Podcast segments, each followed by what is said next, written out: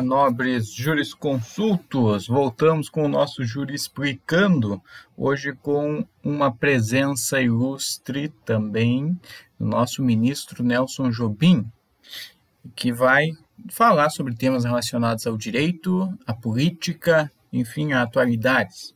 E eu começo questionando o ministro a respeito da judicialização da política. O que ele nos fala a esse respeito? As causas da judicialização da política, quando eu chamo de judicialização da política, estou me referindo a ser conduzido ao Poder Judiciário, especialmente ao Supremo Tribunal, decisões de matéria política. Por que, que esse fenômeno passou a, existir no Brasil? Em primeiro lugar, a Constituição de 88 constitucionalizou uma série de direitos sociais e econômicos. E na academia, e você conhece mais do que eu isso, surge na academia aquela tese do controle da constitucionalidade das políticas públicas. O que, que significa isso? Significa de que as políticas públicas têm que implementar em concreto os direitos sociais e econômicos existentes da Constituição. Observe bem, aqui nós temos que fazer uma leve, leve distinção nos chamados direitos fundamentais. Você tem três tipos de direitos humanos ou fundamentais, como quiserem. O primeiro são os direitos civis e políticos, que surgiram posterior à Revolução Francesa, que eram os direitos que surgiram até o século XIX, em que você tinha o direito de, de a, o, digamos, a universalidade do voto, o direito de ir e vir, que era um primeira direito, geração. que é o que primeira primeira geração. É. Bom, esses direitos, observem bem, eram direitos cuja satisfação independia de uma de uma prestação. Eles se davam, a satisfação se dava pelo mero, mero exercício. É aquilo que os alemães chamam de Kannrecht, direitos poder, ou que os italianos chamam de direitos potestativos. E nós falamos de direitos potestativos, em que tu exerce o poder e outra parte tem que submeter o teu exercício. Não precisa de uma prestação. Esses direitos sociais e políticos, os, aliás, os direitos políticos, civis e políticos, surgiram nesse momento. Quando surgiu, após, após começou o processo socializante da, digamos, dos partidos socialistas no final do século XIX e também eh, em causa da Revolução Russa, começa a surgir também outro tipo de direitos, que são os direitos econômicos sociais. Com a diferença fundamental que os direitos econômicos sociais são direitos cuja satisfação depende de uma prestação depende da capacidade do Estado de dar a prestação. Direito à habitação, direito à alimentação, direito à saúde, etc. São direitos que dependem de receita pública. São distintos. Não são direitos absolutos, são direitos relativos. Absolutos dos primeiros, porque exercido eles satisfazem, e os direitos relativos são os direitos que dependem de um ato do obrigado, ou seja, a prestação.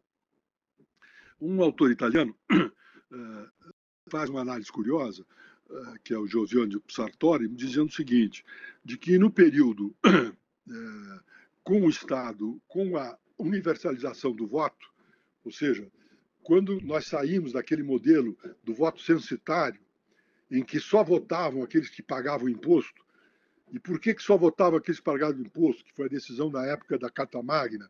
É porque aqueles, a decisão dos parlamentos era saber quanto de dinheiro daria para manter a coroa. Então, por isso, eles tinham que votar, porque eles decidiam problemas tributários. Bom, quando veio a universalização do voto, os não contribuintes, diz o autor italiano, passaram a ser representados dentro dos congressos. No momento que os não contribuintes e os contribuintes começaram a manter-se dentro dos contribuintes, mantendo-se, os não contribuintes sendo eleitos, os não contribuintes levaram para dentro das assembleias a pretensão à satisfação dos direitos econômicos sociais. E aí diz o nosso, o nosso Giovanni Sartori que aí a, a, a democracia entrou em déficit, que foi o que ocorreu antes daqueles modelos posteriores, uh, anteriores a Reagan, a, a, a primeira-ministra inglesa, Margaret Thatcher, etc., que foi aquele modelo da, da, do da desaparecimento, a redução do Estado de bem-estar social, que levou ao déficit da Europa, inclusive. Pois bem, há uma confusão, portanto, eu só fiz essa reticência para dizer que nós temos que tratar os direitos econômicos e sociais nas mesmas condições dos direitos civis e políticos, não porque depende da satisfação de uma prestação. E a prestação depende da capacidade do país de financiar isso. Veja um problema que nós estamos vendo agora com essa história da renda, da renda cidadã, que é uma necessidade, e como é que vamos fazer? Temos que encontrar uma saída. Enfim, mas não importa, não vamos falar sobre isso. Bom, então temos a constitucionalização dos direitos sociais e econômicos, uma das causas, digamos, da judicialização da política. Eu derrotado no Congresso, eu começo a manipular, eh, digamos, a capacidade do, do, do Supremo de controlar a constitucionalidade das políticas públicas do Executivo. Nada mais é do que políticas sociais e econômicas. E também, alguns casos, das políticas financeiras. Outra coisa, que também é causa da judicialização, foi essa ampliação da ação direta, das várias ações diretas que surgiram. Não só a direta de inconstitucionalidade que apareceu com a Constituição de 88, depois com a emenda constitucional posterior, a ação direta de constitucionalidade. Terceiro, ação de descumprimento de, de, de, direito fundamental, mandado de junção que tem pouca, pouca eficácia, por, por enquanto, nesse momento, com essa ampliação da concepção de controle de políticas públicas, poderão o mandado de junção começar a surgir com mais eficácia. A terceira causa é claramente política. É, o modelo político brasileiro, eleitoral brasileiro, é, depois de 88, começou a se esboroar. Ou seja, as, as, a, o pacto político anterior a 88, e que deu inclusive a eleição de 88, e que deu a eleição de 86, e que deu aquilo que eu nego de forma absoluta, mas os constitucionalistas me batem no rosto, dizendo, não só no rosto, mas me batem para dizer que isto é um absurdo, porque é, dizem que os constituintes de 1988 eram constituintes originários e portanto, não eram derivados. Só que tem um problema histórico aí complicado.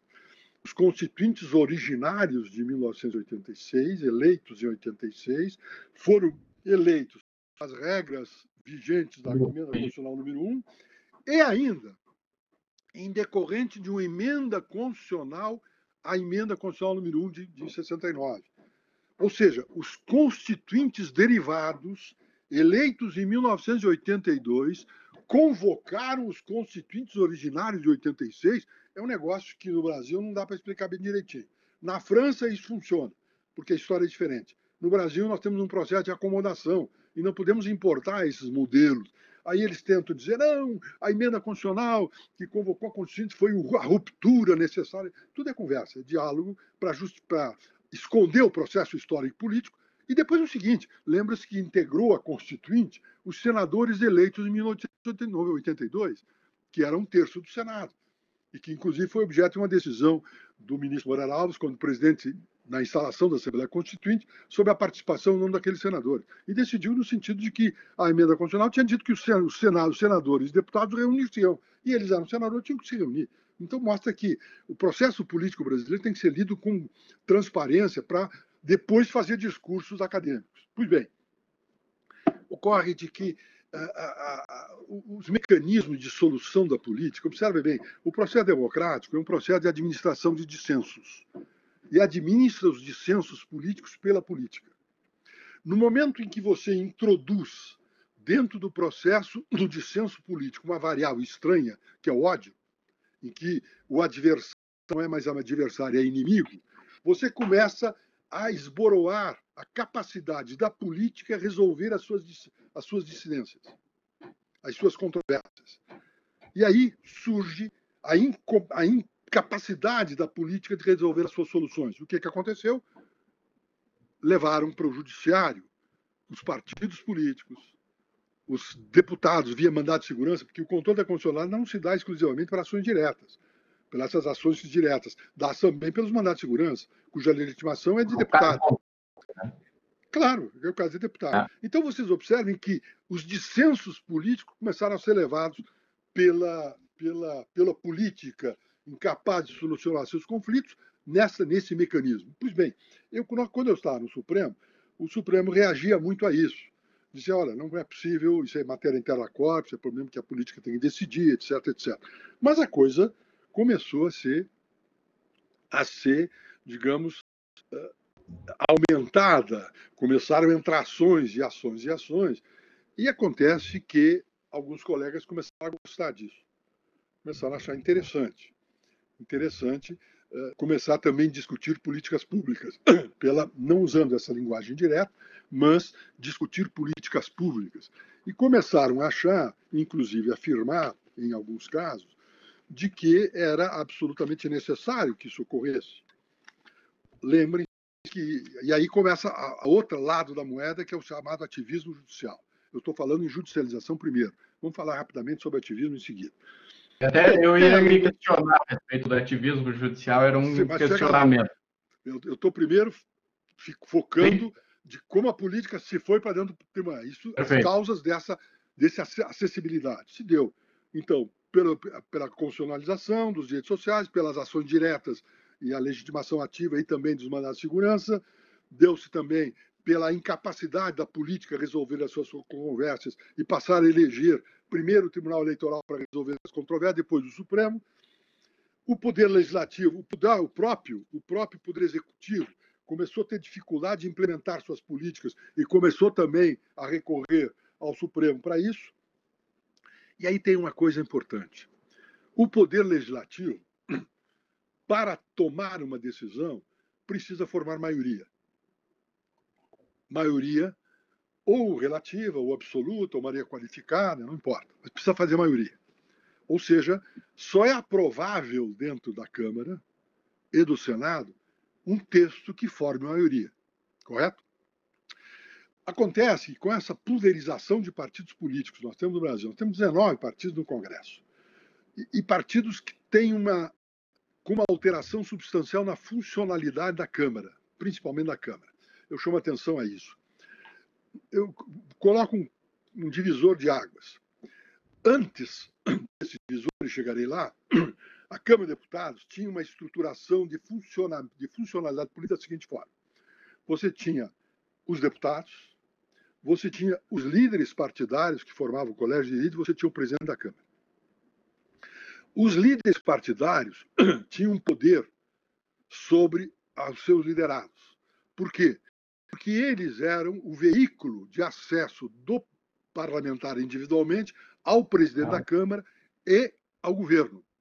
O governo recebia, marcava audiência para deputados, etc. e tal, desde que essa audiência marcava, mas com rapidez se a audiência fosse pedida pela liderança do partido. Então, o deputado sabia que dependia do líder para conseguir acesso aos parlamentos, ao governo para uh, reivindicações de coisas absolutamente lícitas, construção de ponte, desenvolvimento da sua região, etc, etc. E ainda dependia do, do, do líder para acesso ao presidente da Câmara para resolver os seus problemas de quê? De, de preferência nos seus, nos seus projetos, de problemas, inclusive meramente administrativos de gabinete, etc. Isso funcionava. Com isso, o que, que acontecia? Os líderes partidários eh, tinham mais ou menos na mão, na sua, como controle, como poder de 80% dos votos da sua bancada. Ou seja, 80% dos deputados da sua bancada votavam com ele. Por, por essa relação uh, mista de administração e política. Além da autoridade. 20% ou 25% dos deputados eram deputados antigos, já tinham sido líderes, então tinham, eram chamados formadores de opinião. Esses tinham que ser conversados pelo líder para eles participarem desse processo. Houve uma eleição na Câmara. Uma eleição na Câmara, uma disputa equivocada, politicamente mal conduzida, radicalizada pelo Partido dos Trabalhadores e pelo Partido da Social Democracia Brasileira, o PSDB. E não se entenderam na composição da mesa. Foram para a disputa e acabou no resultado final eleito, eleito Severino Cavalcante, que era um candidato do baixo clero, não era um candidato às lideranças. Como os, os lideranças não se entenderam, as bancadas da liderança também não se entenderam. Quando o candidato apoiado pelo PSDB perdeu no primeiro turno para o Severino e entrou em primeiro lugar no primeiro turno, o candidato, o Greenhouse, que era um deputado do PT de São Paulo, candidato do PT, e o Severino no segundo turno, o que, que aconteceu? O PSDB, no segundo turno, despeja seus votos todos do Severino e acaba elegendo o Severino. E o Severino é eleito à margem das lideranças partidárias. Aí o que, que acontece? O chamado baixo clero, a massa do parlamento, dos parlamentares, passaram a ter acesso direto ao presidente da República, presidente da Câmara, independente, independente dos líderes. E aí o que, que aconteceu? Os líderes perderam importância.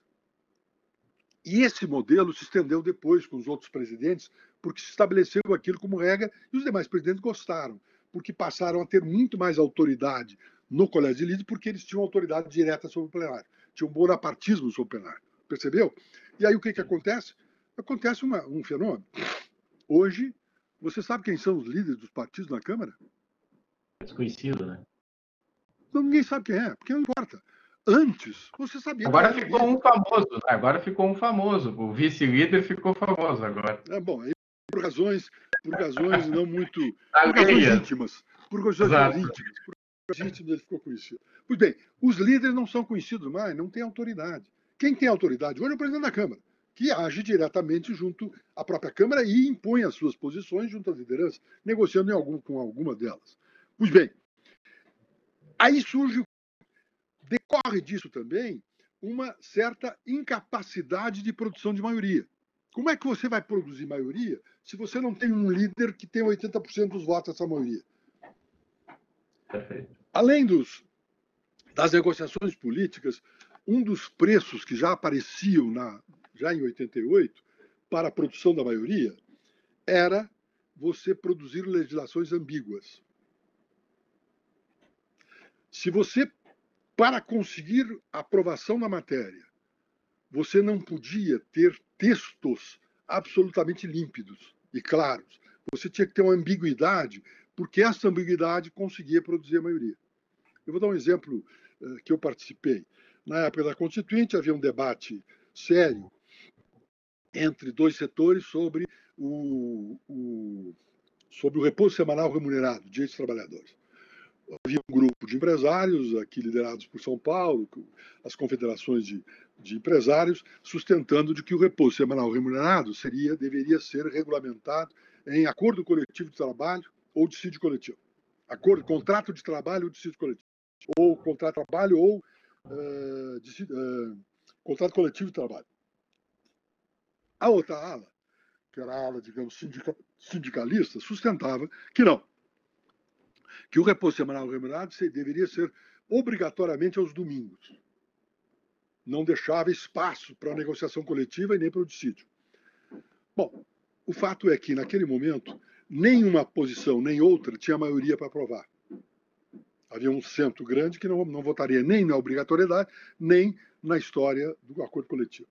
Aí o Antônio Brito, que era vice-líder comigo, junto ao Mário e nós trabalhávamos nessa, naquelas reuniões o, o doutor Ulisses encomenda ao Brito e a mim para fazer uma negociação para aprovar uma coisa, porque tinha que aprovar alguma coisa, não era possível que a Constituição, ao qual nós tínhamos decidido colocar direitos dos trabalhadores, havia uma decisão política nesse sentido, não tivesse o direito ao repouso semanal remunerado, que era uma coisa que vinha da, da consolidação da lei do trabalho do Getúlio. Aí nós fizemos uma conversa, conversa com, com o pessoal das federações. Não pode, não aceitamos de jeito nenhum, tem que ser, não podemos, não pode ser obrigatório domingo, isso é absurdo conversa com o outro lado. Na conversa com o outro lado, é, é, é, o líder do outro lado na conversa era o líder do PT na época. E aí, conversando com a liderança do PT, e essa liderança do PT era uma liderança oriunda do Partido, do partido uh, Democrata Cristão. Era o Plínio de Arruda Sampaio, que havia sido membro do Democrata Cristão, que depois virou, virou petista, e depois, no fim da vida, virou radical brutalmente radical. Aliás, meu modelo curioso. Normalmente, o pessoal que vem digamos, dos liberais acaba virando radical e os outros ao contrário. A esquerda, o antigo de esquerda, vira liberal. Mas ele virou liberal no final da vida, ele foi, saiu do PT, foi para o PSOL, etc. E naquela época ele era ainda negociador. E eles, olha, Jobim, não dá. O Brito Jobim não dá para nós aprovarmos isso desse jeito, porque eu não posso abrir a mão da palavra domingo. Se eu não tiver a palavra domingo, eu não tenho como justificar junto à minha, a minha base. Bom, puxa para cá, puxa para lá, etc. O Brito e eu redigimos o seguinte: repouso semanal remunerado, preferencialmente aos domingos. Ficou a palavra domingo e o preferencialmente esvaziou o modelador deôntico obrigatório do outro lado. Mas o outro lado gostou porque nós reduzimos a obrigatoriedade e o outro lado também gostou porque ficou palavra do mil. Foi aprovado por unanimidade. O que, que é isso? Ambiguidade. Por quê? Quem diz o que é, qual é o nível da preferencialidade? O intérprete. E aí o problema da ambiguidade começa a transferir para o intérprete da lei uma espécie de poder legislativo supletivo. Percebe? Ou seja, começa a complementar na lei aquilo que, que era uma controvérsia não resolvida, em que foi deu causa a uma redação ambígua que eu chamava e chamo de acordo dilatório. Eu empurro para frente para a solução do problema.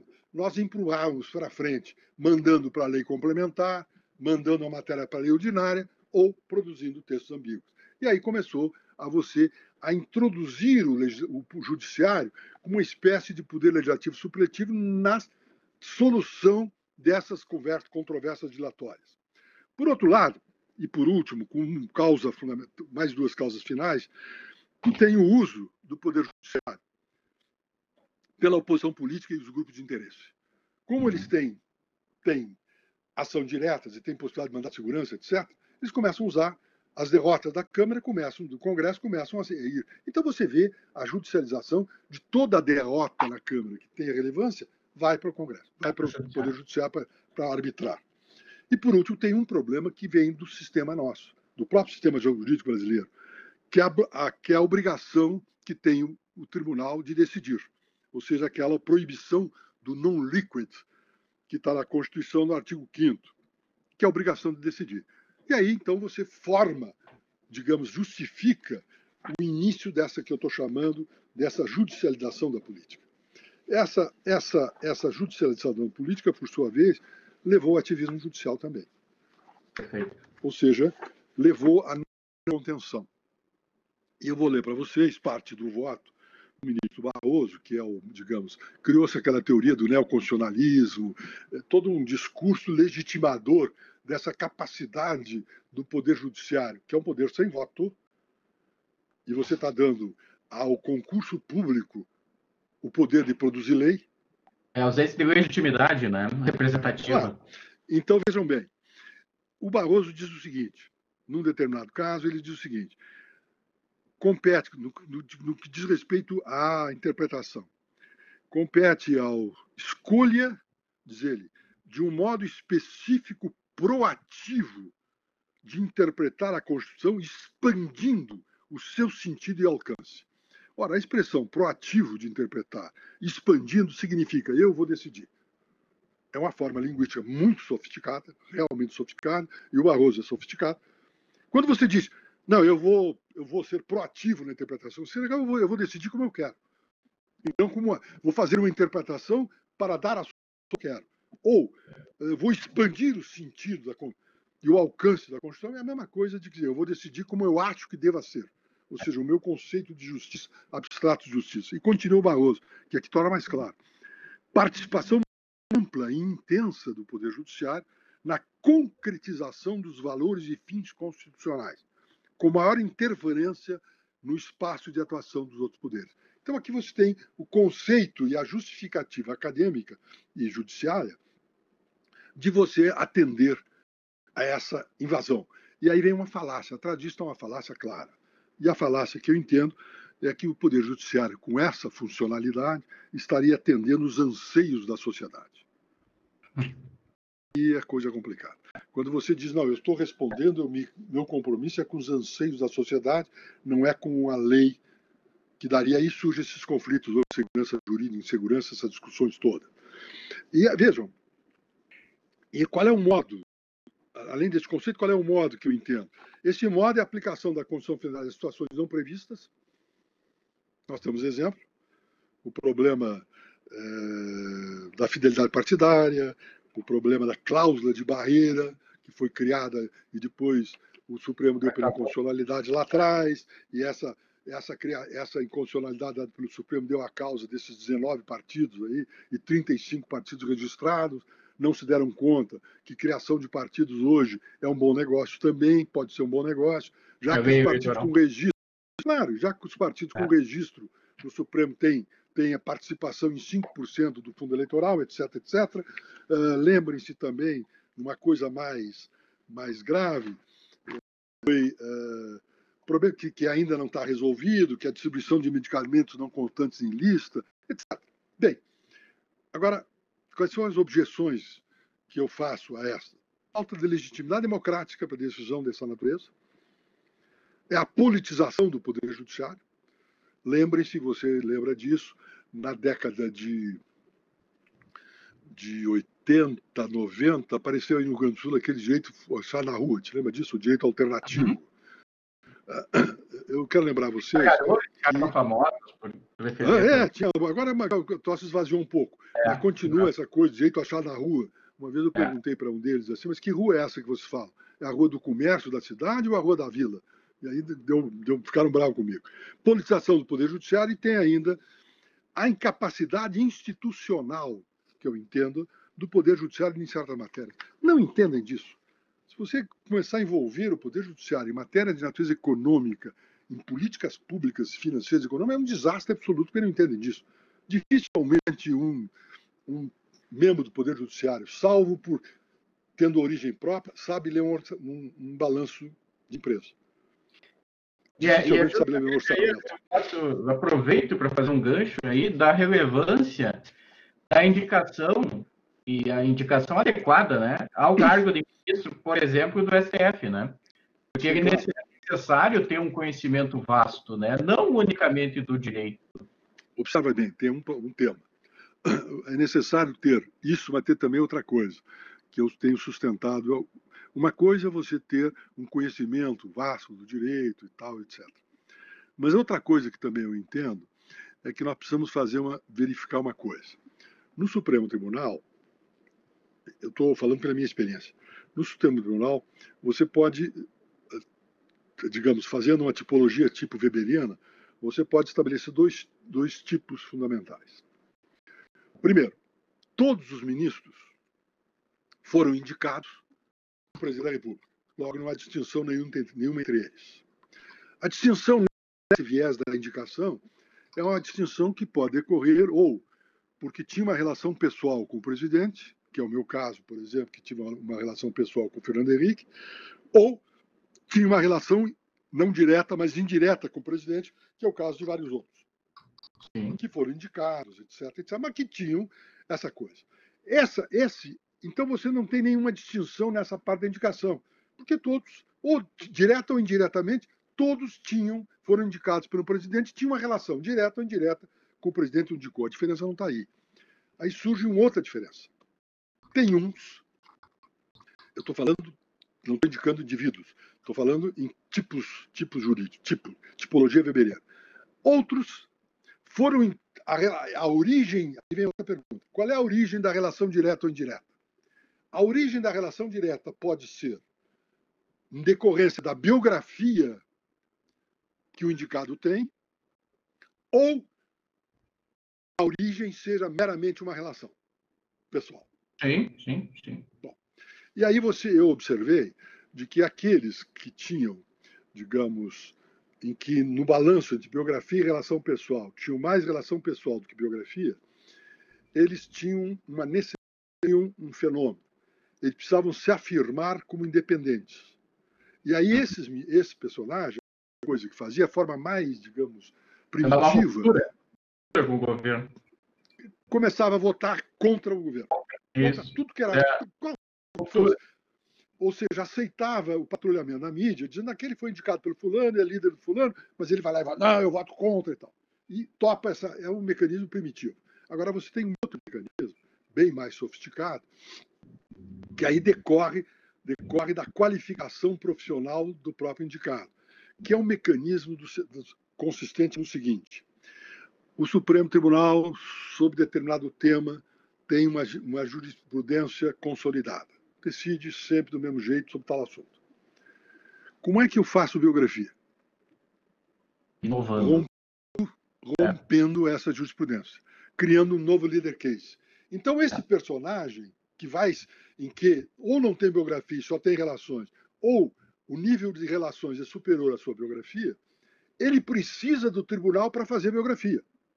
E como é que ele faz a biografia no tribunal? Primeiro rompendo com o governo, que é uma forma primitiva. E você observa aí algumas coisas. O cara começa a votar contra, não sei o quê, antes fazia um discurso favorável, depois começa a fazer um discurso contrário, para formar sua biografia. E o segundo momento é exatamente o momento em que você começa a romper a jurisprudência do tribunal e tornar instável a jurisprudência. Por quê? Porque eu preciso, eu que não tenho biografia, preciso fazer a minha biografia com o novo ser, o, digamos, o precursor, o pai do novo leader case, leading case. E aí eu então você entende esse, esse mecanismo. Agora eu quero te dizer uma coisa: é, nós temos que aprimorar esse modelo de indicação. Agora eu sou contra que essa indicação decorra de listas feitas Sim. pelas categorias profissionais. Por quê? Porque eu aprendi, e aprendi muito claramente, de que as categorias profissionais negociam suas listas. É o corporativismo. Profissionais, o corporativismo toma conta e demais. Pretende-se com isso tomar o Supremo Tribunal, que é uma corte, eh, digamos, com compromisso da República, a ser uma corte, digamos, cooptada pelas corporações. Nós temos que ter muita cautela. O discurso parece extraordinário. Vamos fazer uma lista, etc, etc, e tal, oferecido pelos tribunais, não sei o quê. Observem, eu vou dar um exemplo para vocês, quando nós decidimos, da Constituinte, por sugestão da OAB na época, o presidente era o Márcio Tomás Basso, de que o conselho, os conselhos da ordem deviam fazer a lista para o quinto constitucional. Antes eram os desembargadores que escolhiam. A lista tríplice e o governador escolhia um. Aí nós criamos aquele negócio da lista sextula, a lista tríplice, reduzida pelo tribunal, e depois um indicado pelo presidente, pelo governador, o, o presidente, no caso do Tribunal Superior, fora o Supremo. Aí o que, que aconteceu? Quando promulgaram a Constituição, houve aí em Porto Alegre um, um congresso da ordem. E eu era, tinha sido constituinte, era deputado federal na época, e sugeria a eles o seguinte: olha, vocês regulamentem isso proibindo que os conselheiros da ordem integrem as listas. Onde é que foi parar essa proposta? Não sei. Desapareceu.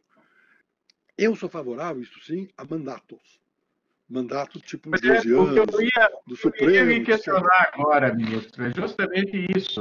É, nós, o modelo nosso não é nenhum modelo americano, nem um modelo europeu. O nosso modelo é um modelo Miniquinha. de aposentadoria, o 75. O modelo americano é até a morte. A morte é. E foi introduzido, ou anteriormente era também até a morte, até a, enfim, desaparecer. Mas aí resolveu-se eh, criar um limite porque houve um caso no Supremo de um determinado ministro que estava absolutamente doente, incapaz, mas que não saía. Não saía do tribunal, não pedia aposentadoria, inclusive eh, fazia necessidades dentro da própria bancada, porque estava mal. Aí eles criaram uma limitação.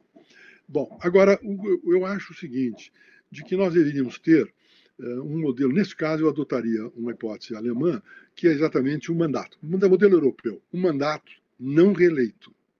Não pode haver reindicação. Porque haver reindicação te dá problema, porque depois no final você começa a ser simpático a quem indica.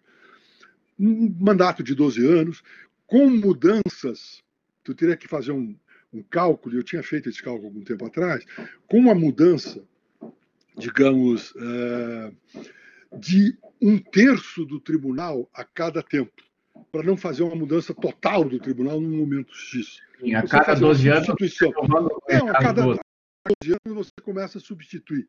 Ou seja, faz, uma, uma, uma, faz um cálculo, e é fácil de você fazer um programa de computador hoje disso, para estabelecer umas mudanças alternativas. Aí você teria uma limitação. Claro que essa limitação tem algumas coisas que têm que ser assumidas, que é o problema da aposentadoria desse, desse sujeito, que vai ser né? fora dos prazos, enfim, coisas dessa natureza. Agora, Favorável também que seja uma indicação do presidente da República, sem condicionamentos, condicionamentos sejam esses, esses genéricos, uh, saber jurídico e conduta libada, etc., etc., que são genéricos de modo enreados. Né? Você tem alguns, algumas limitações. Uh, aconteceu com, com, com, com, com o, o Joaquim o Floriano Peixoto. Floriano Peixoto indicou dois, três médicos para o Supremo e foram rejeitados porque não tinham conhecimento jurídico. Vejam que não é obrigatório ter bacharel em direito, tem que ser notório saber jurídico, então não tem esse condicionamento, mas ele indicou médicos, né? é um absurdo. Aí foi rejeitado. Pois bem, continuaria esse modelo de indicação e nós teríamos, eh, digamos, talvez fosse, fosse importante aumentar o quórum. Uhum. O quórum no Senado Federal. O, Bundes, o, o Bundesrat italiano, alemão, aliás, o Bundestag alemão, que é a Câmara de Deputados, o quórum é de dois terços para aprovação de um ministro. Agora, tem uma característica curiosíssima que pouca gente sabe. A Corte Constitucional Alemã foi instalada depois da, da logo após a, a, Carta Fundamental de Bonn, a Constituição Alemã de Bonn. E aí, como é que foram compor? Dividiram a Câmara entre os dois grandes partidos: o Partido Socialista, o PSTU, e o Partido Democrata Cristão, que era o CDU, o PSTU, que era do, do, do, do Adenauer, e o partido do uh, Kurtschmacher que era do PSD, PSDU, que era o Partido Socialista. E essa tradição se manteve. Depois, o Partido Social Democrata Cristão fez uma, um acordo político com o Partido Liberal, pegou uma das suas vagas ao Partido Liberal. Eu estava na, na, na, na Alemanha visitando o presidente da Corte, da Corte Alemã, junto com uma, uma comitiva de, de, de, de ministro Supremo, nós éramos três e mais uns desembargadores, etc. E o presidente Supremo, na época, que era o comandante do nosso grupo, perguntou ao presidente da corte alemã, era o, Sidney Sanches, o presidente, perguntou ao presidente da corte alemã como é que era a, a indicação, como é que se indicava, etc. Aí o presidente contou e disse que ah, hoje vamos ter uma grande experiência este ano, porque o Partido Democrata Cristão indicou fez um acordo com o Partido Liberal, um acordo político de apoio eleitoral. Um dos elementos era que a vaga da Suprema Corte, que corresponde ao Tribunal Constitucional, correspondia ao CDU, seria indicado pelo Partido Liberal. Puta, o Sidney entrou em pânico. O Sidney, que era magistrado de carreira, mas como a política e tal? Aí diz o, diz o alemão assim: não, veja bem, doutor, são duas coisas. Uma é que precisa ser aprovado por uma maioria de dois terços do Bundestag. E nenhum partido, até então na história da Alemanha, conseguiu dois terços. Logo, o indicado pelo Partido Liberal tem que ter necessariamente o reconhecimento de parcela do Congresso, do, do, Bundestag, que chegue a dois terços, já que o Partido Liberal é minoritário. Então a indicação não é assim. E de outra parte, aí ele fez uma afirmação curiosa. E de outra parte, o, o senhor presidente, nós vivemos numa democracia de partidos. Ponto. Aí o Cid gelou. Né? Por quê? Porque a nossa visão aqui é uma visão conflituosa. Ou seja, as nossas instituições começam a, ter uma disfuncionalidade que conduz a isso. Então, respondendo especificamente a pergunta, mandato e indicação à mesa, poder executivo sem condicionamentos, senão os existentes, e um, a qualificação do quadro. Poderia ser um quadro de dois terços ou, ou três quintos, que é um quadro de reforma constitucional, uma coisa desse tipo. Ministro, eu gostaria de questionar o senhor a respeito de como o senhor visualiza o cenário político atual. Né, que o senhor fizesse uma breve abordagem a esse respeito. O lugar da política agora é as redes sociais. Uhum. Ou seja, o representado, o eleitor, se dirige, fala diretamente com o representante, o que esvazia a capacidade de decisão do representante, porque o representante depende desse voto. Então você começa a criar uma espécie, dá a impressão criar uma espécie de mandato imperativo, no sentido de que o, o representante não oferece ao seu representado a sua, a sua lucidez, mas oferece sim a obrigação de votar de acordo com a posição do representado. Isso é característico com o esvaziamento dos partidos políticos que eu referi. Você tem a criação daquelas bancadas, bancadas temáticas em que a reunião daquelas bancadas é exclusivamente para atender os interesses da área temática. Não estou dizendo que esteja errado isso, que sempre houve, mas agora você tem bancadas temáticas montadas. Bancada evangélica, bancada bala, bancada disso, bancada daquilo, bancada da saúde, eh, tem a bancada da defesa, a Frente Nacional de Defesa, que eu criei na época, era ministro da Defesa, mas tudo isso lembra que essas coesões que essas bancadas têm são condições exclusivamente em relação ao tema que os uniu. Nada mais. E aí você tem um problema também que é, depende de uma atualização do nosso sistema eleitoral. Porque você tem é, é, alguma coisa importante aconteceu depois das eleições de, de 2018, que é essas mudanças que fizeram, tópicas que fizeram no sistema eleitoral. Primeiro, proibição de coligações proporcionais. E segundo, o problema da participação no fundo eleitoral. Com isso, você tem dois instrumentos fortes para desestimular a criação de partidos e sim para deixar a fusão de partidos, ou seja, a redução de partidos. Ministro, eu gostaria de agradecer então a oportunidade de conversar com o senhor, enriquecendo o nosso podcast Jurispricando e aos nossos nobres jurisconsultos que atentamente nos ouvem, o nosso muito obrigado e na próxima semana traremos novas edições, novos episódios. Nos acompanhe, fique atento, compartilhe, curta, né, nos encaminhe sugestões e ficamos sempre abertos né, no Instagram, Curso Jurídico. Estamos sempre à disposição para trazer eh, comentários que vocês tenham a acrescentar. Um grande abraço e até a próxima.